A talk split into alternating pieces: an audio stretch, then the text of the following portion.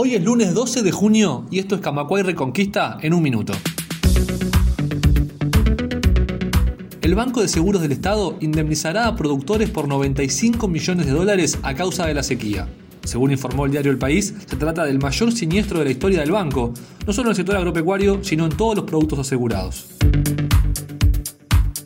Decenas de trabajadores perderían su empleo con la reestructura de Calcar. La empresa láctea proyecta cerrar la producción de quesos en Carmelo, ya se lo comunicó al sindicato en una reunión que tuvo lugar en la ciudad de Tarariras. La Junta de Transparencia y Ética Pública analizará de oficio la entrega de 14 viviendas que la ex ministra Irene Moreira dio de forma discrecional. La presidenta de la JUTEP, Gabriela Dilongo, también perteneciente a Cabildo Abierto, dijo que es lógico que se actúe de oficio ante casos públicos y notorios como el de Moreira.